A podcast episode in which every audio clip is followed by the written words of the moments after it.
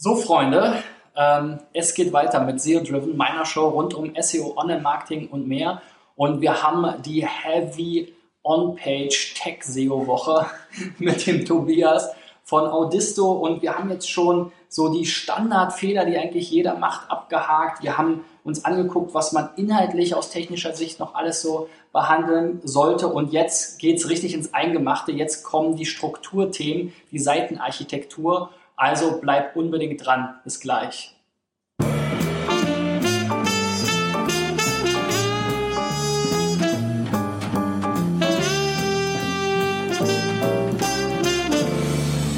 Ja, Tobias, wir haben ja schon äh, gestern oder vorgestern, ich weiß gar nicht mehr genau, ähm, ein bisschen vorgegriffen äh, in Richtung PageRank, Sculpting und so weiter, was es da so vielleicht auch für Irreführungen gab in der Vergangenheit.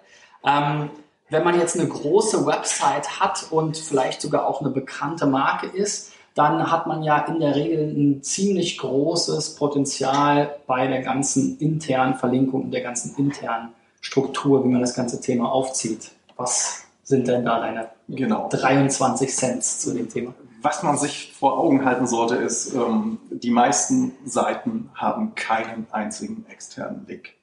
Die meisten Seiten sind nur intern verlinkt. Ähm, und dementsprechend ist das auch dann der größte Hebel. Es ist auch viel einfacher, interne Verlinkung zu manipulieren als externe, ja. weil es ist ja mein Hoheitsgebiet, ich kann alles machen. Ja. So, ähm, da darf man auch noch ein bisschen. Man darf machen. auch alles machen. Das ist, ist eben das. Also ähm, klar kann man sich auch da versauen. Ähm, grundsätzlich sollte man Strukturen bauen, die nutzbar sind. Mhm. Ähm, und ja gut, was man erstmal braucht, ist irgendwo Handwerkszeugs. Ähm, und daran scheitert es bei den meisten Leuten schon. Wenn ich Seiten habe, um, eine kleine Seite, 100, 100 Unterseiten, würdest du für klein halten, oder? Mhm. Ja. Ähm, Überschaubar. Du wirst keinen Überblick darüber haben. Ich kann dir jetzt ein DIN A4-Blatt geben und dich bitten, da 100 Punkte einzuzeichnen, am besten mit so einem Filzstift, so einem dicken, mhm. ähm, und dann durchschnittlich ähm, 60 Links. Das ist so in etwa das, was man kennt. Ähm, danach hat das ähm, Papier Stiftfarbe. Ja. So, also das zu überblicken ist ein Ding der Unmöglichkeit. Ähm, man braucht, um solche Strukturen zu überblicken, mathematische Verfahren und das bekannteste ist, glaube ich, das PageRank-Verfahren, mhm. was Google eingeführt hat und was ähm, die Idee dahinter ist, zu berechnen, mit welcher Wahrscheinlichkeit ein zufällig klickender Benutzer auf einer Seite herauskommt. So. Mhm. Und was Google webweit macht, das kann man natürlich im Kleinen machen für seine eigene Seite, nur in der internen äh, Linkstruktur, um die besser begreifbar zu machen. PageRank ist die Autoritätsmetrik. Eine Autorität ist eine Seite, zu der der Benutzer gut hinkommt. Dann gibt es noch eine zweite Metrik, das ist ChiRank, das ist eine Hub-Metrik. Ähm, das, ist, ähm, das identifiziert Seiten, von denen der Nutzer gut zu allen anderen Seiten hinkommt. Beispiel dafür, du hast eine Paginierung, fünf Unterseiten, ähm, wo du nur vorwärts und rückwärts klicken kannst. Mhm. Dann ist die mittlere Seite ist natürlich die, von denen der Nutzer zu beiden Seiten optimal hinkommt. Mhm. So, und ähm, wenn ich solche Metriken habe, dann ist das Schöne, dadurch, dass es eine Wahrscheinlichkeitsverteilung ist, kann ich die eben aufsummieren. Mhm. Und das erlaubt es mir, ähm, meine, innerhalb meiner Seitenstruktur unterschiedliche Seitentypen zu, ähm, zu greifen. Also ich habe einen Shop, dann habe ich irgendwie Produkte, ich habe Kategorien, ich habe vielleicht einen Ratgeberbereich, dann habe ich diese Unternehmensseiten, habe ich jetzt schon vier Seitentypen identifiziert die zum Beispiel in unterschiedlichen Verzeichnissen liegen oder die ich über irgendeine Auszeichnung im HTML verstehen kann. Mhm. Und jetzt kann ich die ganzen PageRank-Werte oder ChiRank-Werte für all diese Seiten ähm, aufsummieren. Und dann kriege ich zum Beispiel raus, auf meinen Produkten liegt 30 Prozent von meinem PageRank, auf den Kategorien liegt 40%, Prozent, der Rest verteilt sich irgendwie. Und wann immer ich jetzt strukturelle Änderungen an der Seite mache, dann werden sich diese Werte gegeneinander verschieben. Ja. So. Und so kann ich ähm, begreifen, ob Änderungen an meiner Seitenstruktur sich positiv oder negativ bezüglich meiner Ziele ausgewirkt haben. Mhm. Und ähm, bei den Shops ist es so, dass die in der Regel ähm, den Hauptteil des Traffics über die Kategorien ziehen können, zusätzlich noch über die Produkte und die natürlich in der Wirtschaftlichkeit deutlich stärker sind als im Ratgeberbereich, weil der ja im eigentlichen Kauffunnel viel weiter vorne ist mit, mit Information Research und so. Mhm. Um, ja, und solches Handwerkszeug steht uns eben heute zur Verfügung. Und die ganzen großen Seiten setzen das eben sehr aktiv ein, um jetzt ähm, frei von ja, dem persönlichen Empfinden da irgendwelche Optimierungen voranzutreiben. Ja, oder auch einfach oft vom Zufall. Ne? Also ich meine, ja. ich glaube mal so bei 99 Prozent der Seiten im Internet ist das irgendwie zufällig entstanden oder genau. noch am ehesten systematisch durch irgendeine Navigationslogik oder genau. sowas. Ne?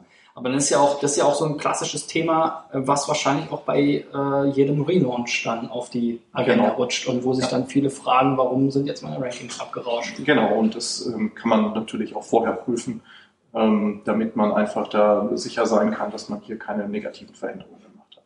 Ja. Ähm, Level-Architektur ist noch wichtig. Also mhm. Level-Architektur sagt in der Regel ähm, der kürzeste Klickpfad von der Startseite aus. Mhm. Ähm, was wir heute machen, ist, wir erfassen einmal den Bot-Level und den User-Level, mhm. weil das natürlich ähm, ein bisschen was Unterschiedliches ist. Also wenn man so eine Startseite hat, die erstmal einen Redirect macht, dann ist das für den Bot sind das ja zwei Requests, aber der Nutzer kriegt ja diesen Redirect nicht mit, also er ja. muss ja dafür nicht interagieren.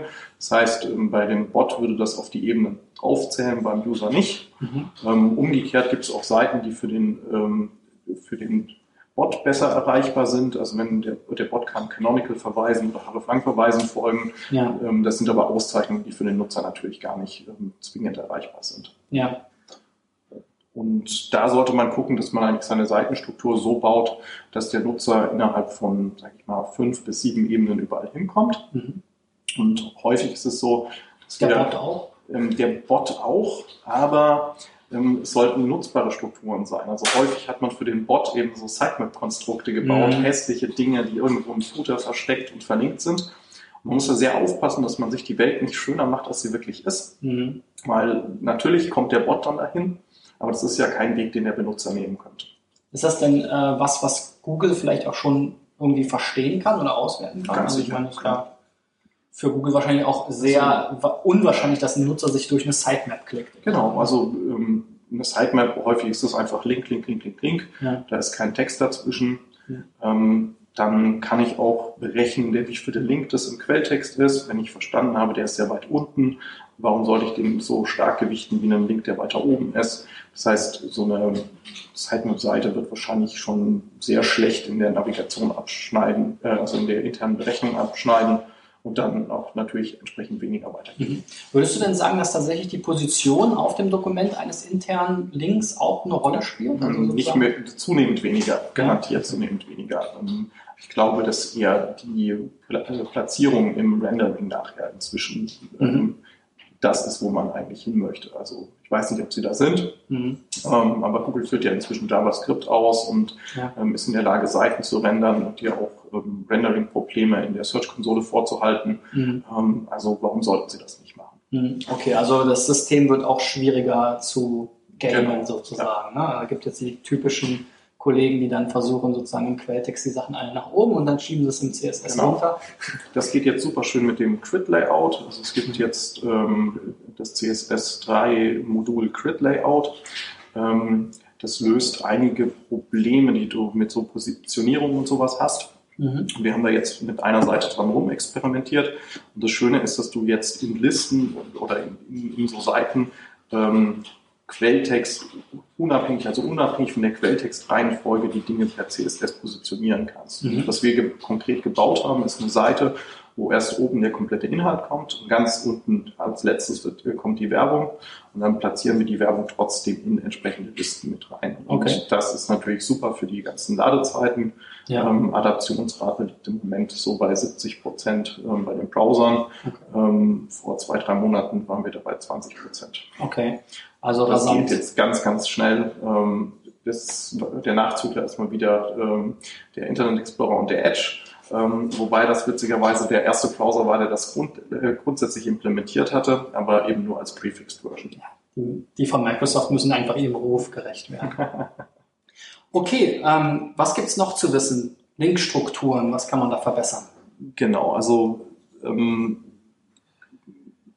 wir hatten einen großen Kunden, die kamen zu uns und wollten wissen, wie ihre Seiten intern verlinkt sind. Mhm. Weil sie sehr genau Bescheid wissen, äh, wie ihr Inhalt eigentlich funktioniert. Also was haben sie für Produkte, auf welchen Positionen ranken die Produkte, was machen sie für Umsatz damit.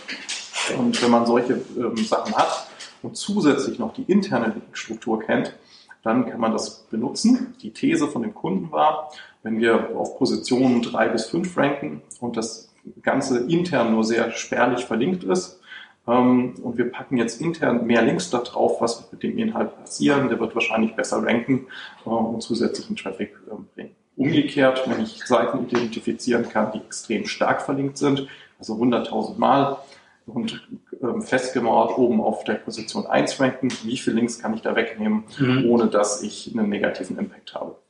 Und solche Sachen kann man heute in ähm, Recommendation Engines reinfüttern und damit einfach die interne Verlinkung so aussteuern, dass man eben hier ähm, Gewinne macht. Und der Kunde, der das gemacht hat, die haben es geschafft, innerhalb von knapp vier Wochen ihren Traffic zu verdoppeln. Und so sehr hat das in der SEO-Geschichte reingezogen. Krass, und das ohne zusätzliche externe Links. Genau, nur einfach das nur Potenzial intern. das interne Potenzial nutzen. Ja. So, und dann ganz große Hebel sind ähm, Abbauen von Seiten, also mhm. letztendlich ähm, Crawl Waste loswerden. Ähm, das ist ja so ein Karl-Kratz-Thema, oder? Das ist nicht nur ein Karl-Gratz-Thema, aber das ist äh, also so ein generelles großes Thema. Ähm, bei Shop sehen wir das ganz häufig, dass ähm, du hast facettierte Suche, ja. hast ähm, 10, 20 Filteroptionen und du kannst die beliebig miteinander kombinieren und das ist ja ganz simple Mathematik, einfach mal durchmultiplizieren und man kommt in der Regel auf Milliarden oder Billiarden oder noch größere Mengen von Seiten. Und es ist utopisch anzunehmen, dass Google sowas crawlt. Ja. Das geht nicht. Das ist, ähm, der Speicherplatz reicht einfach nicht aus. Ähm, es wäre auch nicht wirtschaftlich. Und ähm, wenn man in der Lage ist, solche sinnlosen Seiten eben zu reduzieren und dafür Google dazu bringt, andere relevante Inhalte zu crawlen, ähm, das hat natürlich dann einen positiven Effekt.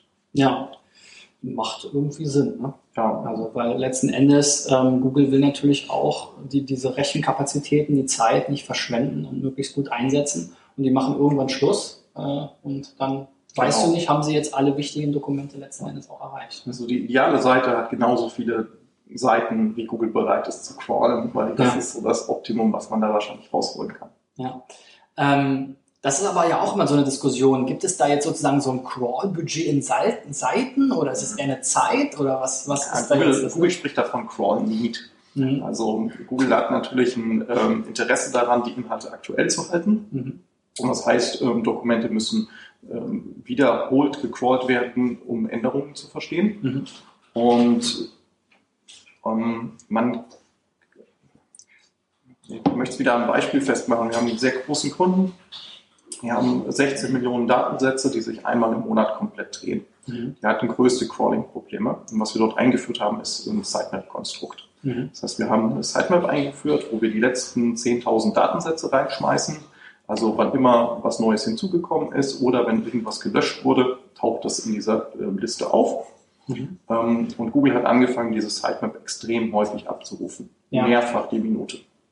Und ähm, die Inhalte, die neuen Inhalte oder gelöschte Inhalte werden in der Regel in unter einer Minute von Google aufgerufen. Krass. So. Was gleichzeitig passiert ist, ist, dass die Crawl-Leistung auf der Domain gravierend eingebrochen ist. Google crawlt heute viel weniger, mhm. weil es ja jetzt eine sehr zielgerichtete Methode gibt, diese Inhalte zu erfassen. Das ja. heißt, Sitemaps sind ganz, ganz wichtig, um effizient crawlen zu können. Mhm. Das setzt aber voraus, dass die Daten da drin stehen. Also eine Sitemap, die nur eine URL-Liste ist, bringt überhaupt nichts, mhm. weil da gibt es keine zusätzlichen, keine zusätzliche Information, außer vielleicht ein paar neue URLs. Ähm, eine gute Sitemap enthält ein genaues Modification Date ähm, dieses Inhalts mhm. ähm, mit Sekunden am besten. Okay. So. Und aber dann macht ihr ja auch viel mehr, als man jetzt von so einem Tool erwartet, oder? Ja, es geht eben, du musst eben, du kannst dem Kunden nicht nur diese Daten liefern, sondern du musst oft eben auch noch erklären, was sind da Best Practice, wie kannst du das äh, nutzen, also Beratung on top ist äh, durchaus drin und wir werden ja auch von vielen Agenturen mit zum Kunden genommen, um ja. genau diesen Spezialfall Crawling und interne Seitenhygiene abzubilden. Cool. Haben wir noch irgendwas vergessen bei dem Thema? Ich glaube, wir sind, sind da durch, ne? im Wesentlichen durch. Cool. Ja, morgen geht es weiter nochmal mit ein paar Best Practices. Die solltest du auf gar keinen Fall verpassen. Also bleib dran. Bis dann. Ciao. Ciao.